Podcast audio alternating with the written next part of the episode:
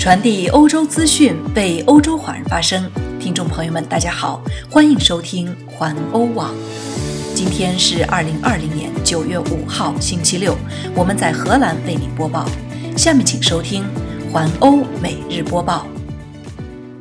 首先，让我们一起来聚焦一下杨洁篪访问希腊。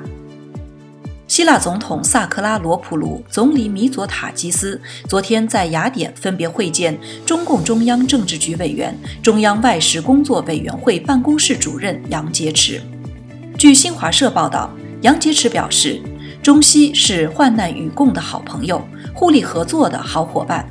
二零一九年，两国元首成功互访，引领中西全面战略伙伴关系进入历史新阶段。两国并肩应对新冠疫情，再次体现风雨同舟的情怀和担当。中方愿同西方一道，落实好两国领导人达成的重要共识，为提升两国关系注入新动力。双方要持续筑牢高层引领和战略互信两大支柱，推进“一带一路”框架下重点领域对接，将比雷埃夫斯港打造成为世界一流港口。杨洁篪还说，中方希望希腊企业积极参与第三届中国国际进口博览会，欢迎希腊优势产品进入中国市场。希腊领导人表示，西中互利合作硕果累累，两国关系前景广阔。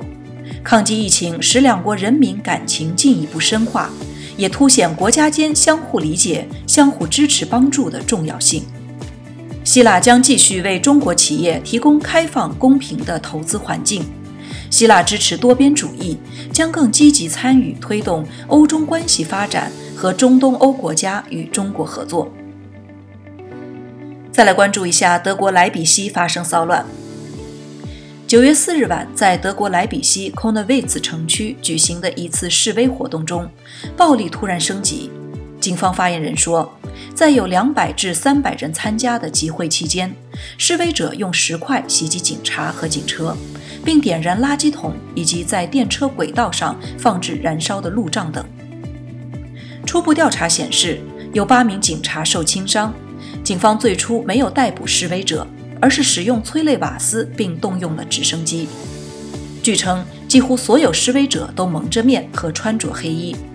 暴力示威持续了大约四十五分钟后，局势才恢复平静。此次示威者未经申报便举行抗议集会，主要原因是警方于九月二日结束了他们对莱比锡东部废弃建筑物的占领。之后，他们在推特上呼吁举行抗议示威。在九月三日晚上举行的第一次示威活动中，有肇事者袭击警车并设置了路障。警方公布消息。有人向他们投掷瓶子并点燃燃烧物。一架在骚乱现场上空盘旋的警方直升机驾驶员受到激光的照射。午夜时分，局势平静下来，警方总共逮捕了二十二名嫌疑人，他们将被指控破坏安宁、人身伤害未遂、危害空中交通和制造财产损失等罪名。再来关注一下俄罗斯的疫苗动态。俄罗斯研究人员称。俄罗斯的疫苗靠谱。俄罗斯研发的针对新冠病毒的疫苗可确保免疫系统对该病毒起反应。英国广播公司 BBC 报道，俄罗斯研究人员在医学杂志《柳叶刀》上发表的一份报告中写道：“疫苗测试的参与者已经有了针对病毒的抗体。上个月，该疫苗被批准在俄罗斯使用，是第一个批准使用针对新冠病毒疫苗的国家。”据与英国广播公司交谈的一些专家的说法，在俄罗斯使用该疫苗进行的测试规模太小，无法得出任何结论。但是俄罗斯人以此结果为证，证明他们的疫苗能抵御新冠病毒。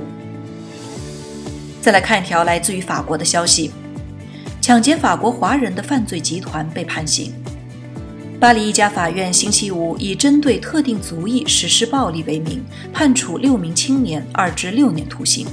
这些人全都生活在巴黎大区，专门抢劫巴黎以及巴黎北郊圣德尼省的华裔。六人作案时年龄分别在十八至二十一岁之间，2018年8月至10月，六人先后在巴黎市以及巴黎北郊华人较多的城市 La Courneuve、b a d a n 以及 Aubervilliers 等多地犯下十几起抢劫案，受害华人多达二十余人。巴黎北郊的 Aubervilliers 属于圣德尼省，那里有一个欧洲最大的纺织品进出口平台，大约有一万多名华人在此工作。再来看一条来自于科隆的消息。欧洲最大妓院申请破产，因为新冠疫情被禁止营业。德国这家欧洲最大的妓院已经连续数月没有任何收入。妓院经理说：“我们已经穷途末路了。”科隆帕沙妓院经理罗布施德向科隆快报说：“对我们来说这是难以想象的，但我在周二还是向当地法院提交了破产申请。”科隆地方法院一位发言人向西德意志电台证实，已经收到了该申请。据罗布施德介绍，这家妓院位于科隆诺伊亨费的区一栋十层大楼，总共聘用了六十名员工，经营成本很高。由于新冠疫情，妓院被禁止开张，已经连续几个月没有任何收入了。帕沙妓院大楼内共为性工作者提供了一百多套房间。除此之外，还配有自己的餐厅、小酒馆、自助洗衣房、物业服务、日光浴、美容院和其他设施，并聘有厨师、维修工和清洁工等。最后再来看两则体育消息：足球巨星梅西今天证实将继续留在西甲巴塞罗那，坚称不会与他生命中心爱的俱乐部对簿公堂。梅西对巴塞罗那主席巴托梅乌仍难掩怒气。网络媒体 Go 今天刊出梅西专访内容，指出，主席总是说球季结束时我可以决定是否要离开或继续留下来，最终他还是没有信守诺言。巴塞罗那则坚持双方合约中的条款已经在六月十日到期，梅西想离开就得支付七亿欧元。现在梅西愿意在新主帅科曼指挥下继续效力。此外，欧洲足球国家杯昨天继续开战。虽然荷兰目前没有主帅，但荷兰还是靠贝尔湾破门一比零力克波兰，看不出主帅缺阵对他们的影响。荷兰国家队的主帅科曼日前已经辞职，赶赴巴塞罗那就任，暂时还没有接替主教练的人选，由路德维格斯暂代。以上就是今天的环欧每日播报，我是陈旭。感谢您每天关注环欧网为您带来的最新资讯，明天见。